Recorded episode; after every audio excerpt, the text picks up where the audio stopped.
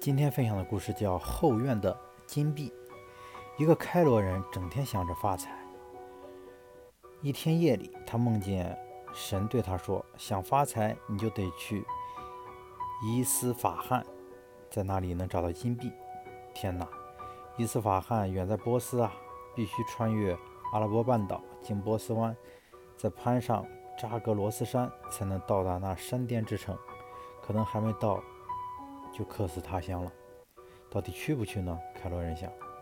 但是如果不去，这辈子恐怕难以发财了。最后他还是决定前行。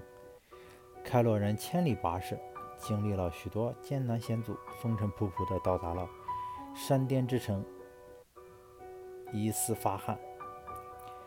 但是结果令他大失所望，当地兵荒马乱，连他随身带的一点值钱的东西都被土匪抢走了。还是一位当地人救了他。听口音，你不是本地人。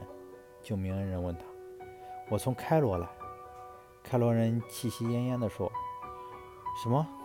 开罗？你从那么远、那么富有的城市，到我们这鸟不生蛋的伊利法罕来干什么？”“因为我梦见神对神对我启示，到这里来可以找到成千上万的金币。”开罗人坦白地说。那人大笑了起来：“真是个笑话！”我还经常做梦，我在开罗里有个房子，后面有七棵无花果树和一个日出，日出旁边有个水池，池子里藏着好多金币呢。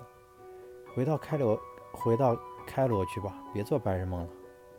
开罗人衣衫褴褛、一无所有的回到了开罗，但是没多久他就变成了开罗最有钱的人，因为那位伊斯法罕所说的七棵无花果和水池正在他家的后院，而他在水池底下。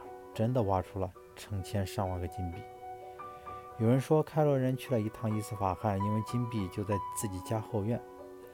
但是如果他没去伊斯法罕，也许永远不知道这个结果。任何一个意外的发现，都很难逾越一段艰苦甚至漫长的寻找过程。